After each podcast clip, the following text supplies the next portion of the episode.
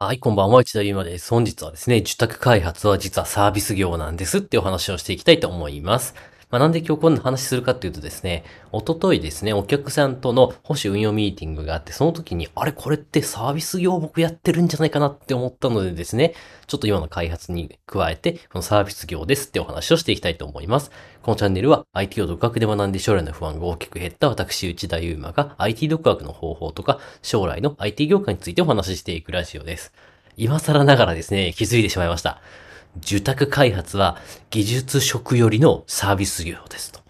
いうことでですね、意味がわからない方いるかもしれないんですけど、今からですね、詳しくお話ししていきます。まあ、結論から言うとですね、受託開発といって、お客さんに何かアプリを作ってあげる仕事においては、もちろんですね、立場によりますが、結構ですね、お客さんよりのサービス業ってイメージで、本当に技術を追求したかったら、受託開発はお勧めしませんというお話なんですね。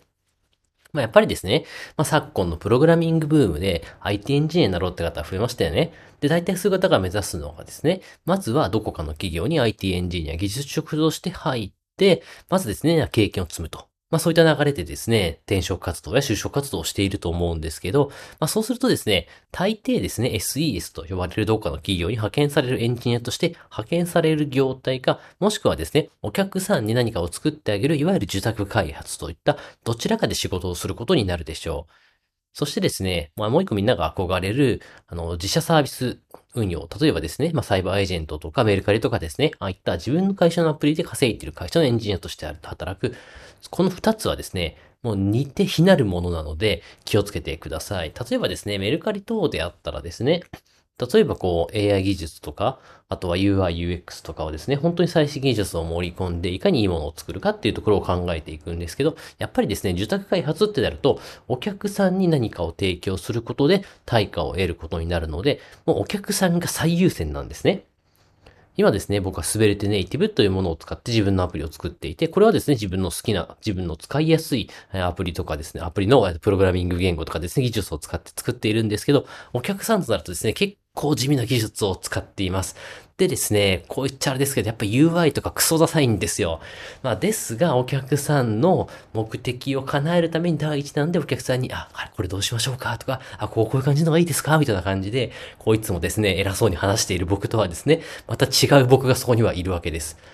でですね、僕これそんなにですね、受託開発、今売上ウェイトとしてはですね、受託開発って全体の5分の1ぐらいしかないんです、ないんでですね、全然大丈夫なんですけど、これ100%だった時はですね、まあめちゃくちゃきつかったなと今考えてみると、よくやってたわ僕というふうにですね、思うことがあるわけです。まあ、なので、こ、ここですね、勘違いしてしまうと、やっぱ入ってこんなんじゃなかったって思う可能性もあるので、そういうとこも含めてですね、本当に自分は SES 企業とか、あとは受託開発企業に入っていいんだろうかっていうところをですね、まあ、考えていただければなというふうに思います。まあ、とはいえとはいえ、最初からやっぱりこう自社サービス企業に入るっていうのは結構ですね、まあやっぱハードルが高いんです。まあ日本って特にですね、自社サービスが育っていなくって、例えば Google とかですね、Twitter とか、ああいったよくアメリカにあるようなテック企業みたいに自社サービスが世界に展開して世界で通用している会社ってまあないんですよね。まあなので結局他の業界の後押し、それ例えば EC であるとか、業務管理アプリであるとか、そういったものでお客さん、IT 業界以外のお客さんを通じて価値を提供して、そのおこぼれをいただくっていうようなビジネスモデルにどうしてもなっちゃうんですよね、日本にいる限りは。なので僕はそういう場合だともう自分のアプリを作って自分で市場に出して自分でお金を稼いでくるっていうダイレクト課金型でお金を稼ぐことをお勧めしています。まあこれもですね、難しいんじゃないかって思うかもしれないんですけど、僕個人的にはですね、なんかこう難しいですね、さっき言ったみたいなメルカリとかサイバーエージェントに入るよりは簡単だと思います。ああいうところって、例えば学歴フィルターであるとか、これまでの経歴、様々なフィルターを通してあなたを見られるんですよね。まあ、たとえですね、あなたが優秀な人だったとしても、まあ、人間としてですね、ベースで優秀だったとしてもですね、まあ、過去全然違う業界で働いていたりとかですね、新卒でしょぼい会社に入っていたりとか、そういうことがあると、どうしてもそういうフィルターを通して見られるので、100%あなた自身を知ってもらうことができないんですよね。これ言いたいことわかりますかね？なんか、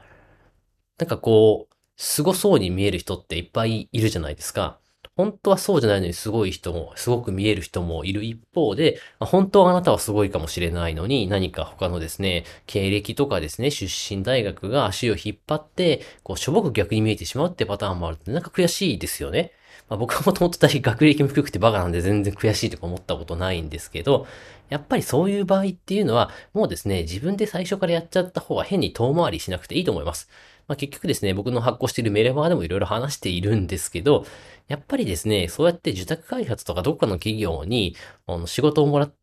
たりですね、雇われていたりする時点で、もうですね、自由な働き方とは結構変わってしまいます。多分ですね、そういった IT 企業にちょっと最初に戻るんですけど、IT 企業に就職とかしようと思う人って結構将来が不安だったり、これからですね、何か手に職をつけてあんまり食いっぱぐれないようにしていきたいって思いがあると思います。ま、その中ですね、職としては食いっぱぐれなくても、そういったですね、人間関係とか、なんかこう、ムカつく取引先とかに仕事をもらっていると本末転倒になってしまうので、僕はですね、ダイレクト課金型で自分のお金を稼ぐ、自分でお金を稼ぐっていう方法をお勧めしているんですね。まあ僕も最初はやっぱり受託開発とかですね、請負が中心だったんで、なかなかですね、こう苦しい時代もあったんですけど、まあいろんな波に揉まれていく中でですね、だんだんスキルアップをしていって、自分でやっぱり物を売れる人間、自分で売り上げを立てる、立てられる人間になりたいと思いながらですね、マーケティングを実践して、えー、勉強しながら実践してきたので、いろいろですね、力をつけることができました。だいぶですね、受託開発の話からこう話が飛んで、だらだら喋っちゃった、喋っちゃってるんですけど、やっぱりですね、あくまで受託開発っていうのはお客さんありきで、お客さん優先して技術を選ばないといけないし、たえですね、うわ、このデザインクソダサいなとか、なやこの動き、ゆうちょ銀行の ATM みたいじゃないかとか思ったりしてもですね、もうそれを実装しないといけないことっていうのはただあります。まあ、なので、まあ、そういった僕は受託開発っていうのは最低限に抑えておいて、まあ、自分の力で自分のプロダクトで稼ぐ道っていうのを、ま、選んで今に至っているってわけなので、まあ、そういった自社サービス開発と受託開発は全く別物だよっていうことをですね、まあ、この配信を通して覚えておいていただければなと思います。はい。ということでですね、ここで突き放したら終わりなんで、今ですね、こういった先ほどのような話をですね、実現する方法を今、ちょうどですね、僕は英語圏に向けてアプリを開発していて、そこでマネタイズをしてその方法をですね、抽象化して皆さんにお伝えしようというようなプロジェクトをやっておりますので、その内容ですね、えー備考欄の概要欄のですね、メールマガジンの方で配信しておりますので、ぜひですね、この話にご興味持っていただいた方おられましたら、ぜひ一度購読してみてください。それでは本日も最後までお聴きいただきありがとうございました。また次回のラジオでお会いしましょう。さようなら。